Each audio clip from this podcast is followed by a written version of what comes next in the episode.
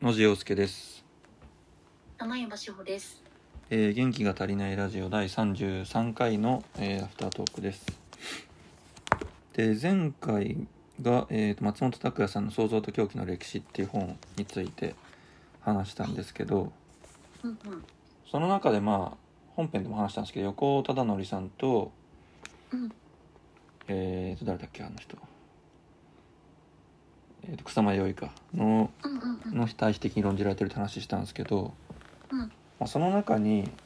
まあ幼少期の横尾さんの体験としてうん熱を出すと現実の空間が膨張縮小して見える体験があったといいますうん。で括弧でこのような体験は不思議の国のアリス症候群と呼ばれることがありますっていうのが、まあ、書いてあるんですけどうんうん。これたまたま僕も最近まさにこの「不思議の国のアリス症候群」というものにたどり着いたんですけどはいはいはい。最近なんか4月からまた新学期になってうん。すげえ忙しくてあのうん常に疲れが溜まってるみたいな状況だったんですけどうんうんそれが限界にまで達するとうん。なんか周りの時間が一気に何倍速にもなったように感じられるっていう状況があってうん。なんかキーボードとか打つとキーボードの音がすっげえでかく聞こえてうん。でしかも。それがすっごい速くてうんうん。自分がなんか時間に置き去りにされてるみたいな感覚になるんですようんうんうんうん。でなんか自分が一人で喋ってもその声がすっごい早く聞こえてきてうんうんうん。もうなんか異次元に迷い込んだみたいなうん。感じになってで何もできなくなっちゃうからうん。で。10分ぐらい休んでると落ち着くんですよおお。でそれがね僕子供の頃はしょっちゅうなっててはい。それこそ熱とか出すとなんなんて言うんだろうなすごい説明するの難しいんですけど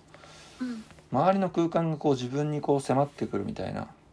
はいはいはい。感覚。になってうん。なんつうんだろうな自分だけだからなんかい異世界にいるような感じで他のなんか音声とか動きとかがなんていうか真空状態みたいなうんうん。感じになってあのいろんなものがこっちに迫ってくるみたいなうんうん。状況になるんですよ。うんうん。でそれがなんで起きるのかが調べてもよく分かんなくてうんうんうん。なんか精神疾患とかって分類されてたりもするんですけどうんうん。でも精神疾患じゃないだろうなって気がすごいするんですけどうんうんうんうん。おこれ何なんだろうなっていうおーえその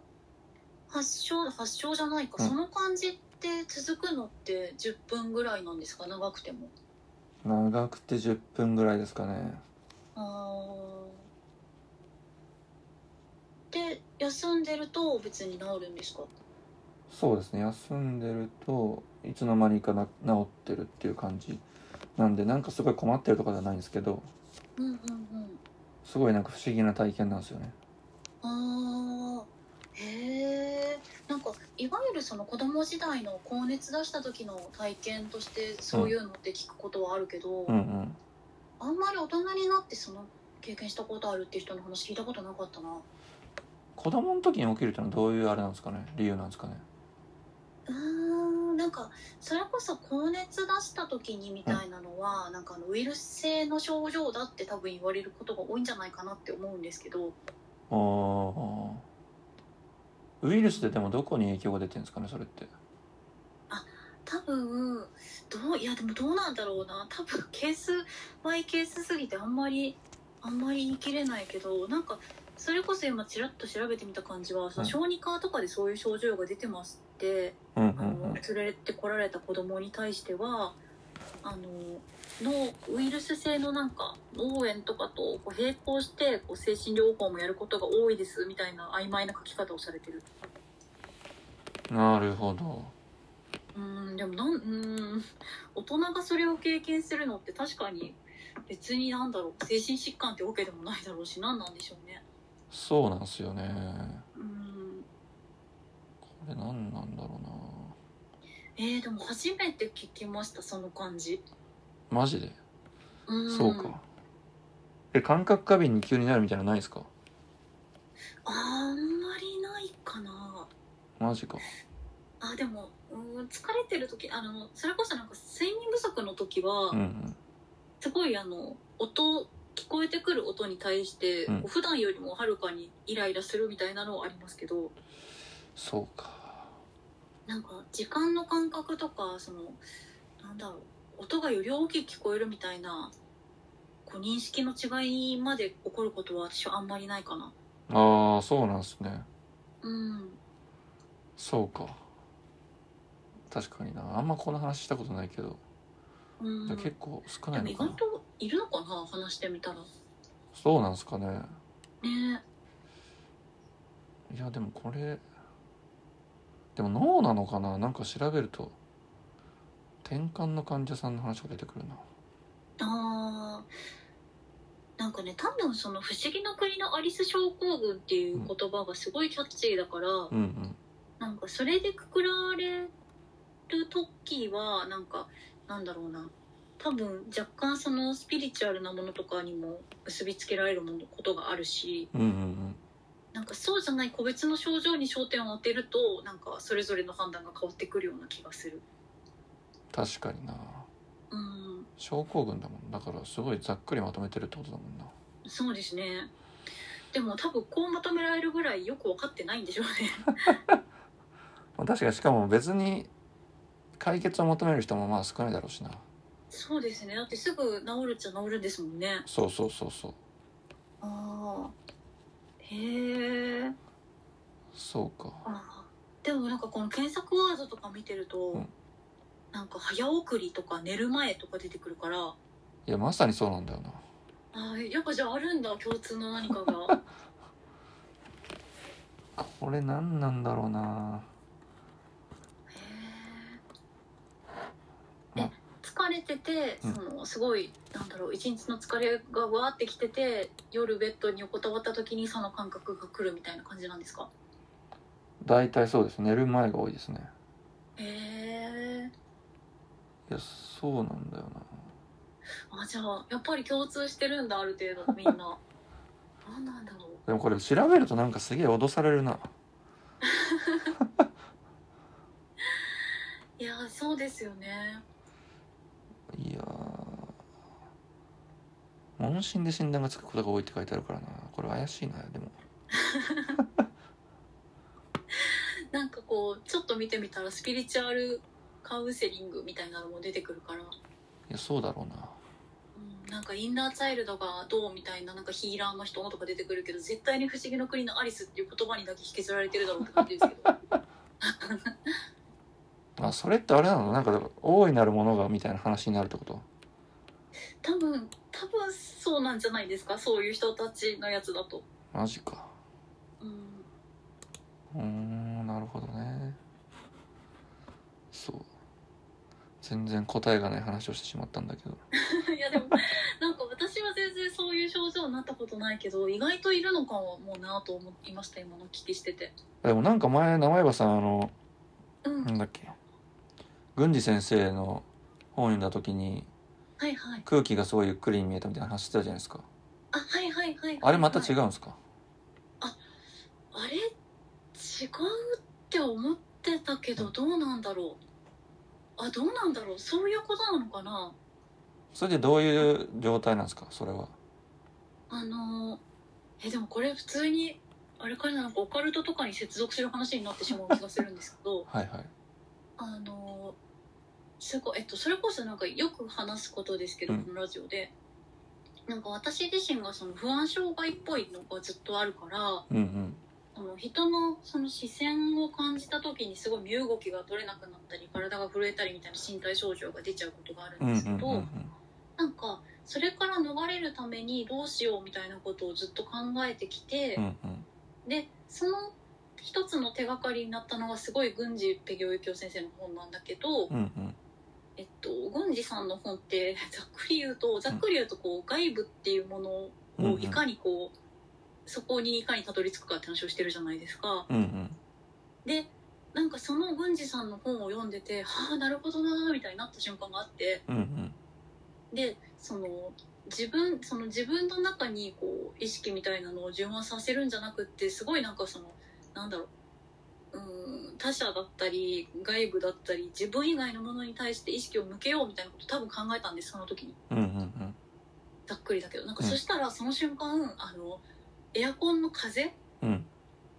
エアコンから来る風のなマジでなんて言ったらいいんだろうなんか流れというか空気の粒子みたいなものはいはいはいはいがあ見えたと思ってっていうすごいなんかオカルトみたいな話なんですけどでもそその瞬間があったからなんか、なんていうのかなあのうーんなんか自分の中ですごく納得した瞬間がたまたまその視界に現れたみたいな感覚でしたその時は。あーそれって今も再現されるんですかいやないですねその時だけですねあそうなんだそうそうでそれが本当になんか日常的に起こるようなら何らかの症状だなって思って普通に病院行くけど、うんそういうことがあったっていう経験にだけなってるからうんなるほどなんかそうそう自分としてはだから極論別に思い込みでも幻聴とか妄想でもいいやみたいな感じでうんうんそういう体験があったなみたいなものとして捉えてましたああなるほどねそうそうそうそうエアコンの音がすげえでかく聞こえるとかはないんですか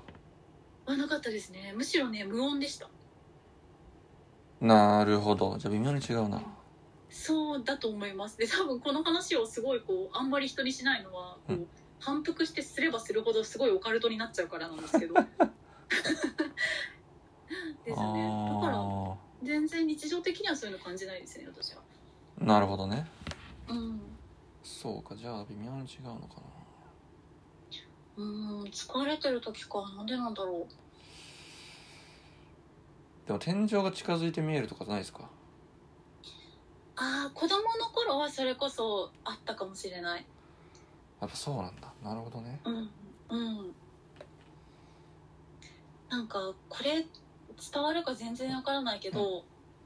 その子供の頃目をつぶってこう入眠しかけてる時うんうんなんかそのなんていうのかなあのドラえもんのうんえっと、トンネル状のやつって何ですっけちっちゃくなるやつあそうそうそうそああちょっと名前覚えてないですけどううんあるじゃないですかうんうん秘密道具で、うんうんなんかあの感じの空間のうん変化をあのななんだろう視覚じゃない視界としてじゃないんだけどうん目をつぶってるその体に感じるそのななんだろうななんか認識としての狭さとか広さの違いがこうどんどんぐわっと迫ってくる感じあみたいいうまく言ってるかながあったかもあでもそれすげえ近い気がするなあ本当ですかそれな気がするんだよなんか漠然とした見えてるんじゃないんだけど圧迫されていく感じとかなうんうんなんだろうそうそうなんかひひだ状のものに包まれていく感じみたいなのがあっうんああなるほどねたうん飛騨状とかでもあれっすかでもある種気持ちいいってことですかそういやなんて言うんだろうなんか違うなあでもでも心地よさはあったのかななんかそれで寝てた気がします毎回マジかなるほどねうんそれがじゃあ俺と逆方向の可能性があるのかな俺の場合すごい圧迫される感じするもんねああそれはそれはなんかもう普通に時間に追われてるっていうことなんでしょうね 多分ねそ それがあれなのかなもうなんか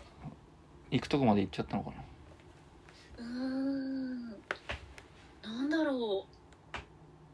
でも子うねのど時うなんだろうでも疲れてるとそうなる人他にもいるのかないそうだなそうなのかななるうほどね、んいたら聞きたいですねそのたなんだろう感覚の感じを聞きたいんですよねうんそうなんだよなへえっていうだけの話なんですけどね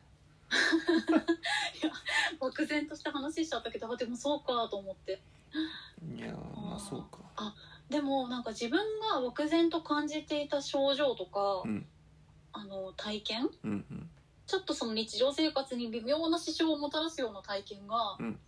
あなんか普通に病名がついてるものだったんだなみたいなことを感じる瞬間ってあるじゃないですか。はいはいはいなんかこれ大した話じゃないんですけど、うん私つい最近私全然人の顔覚えられてないことに気づいてほ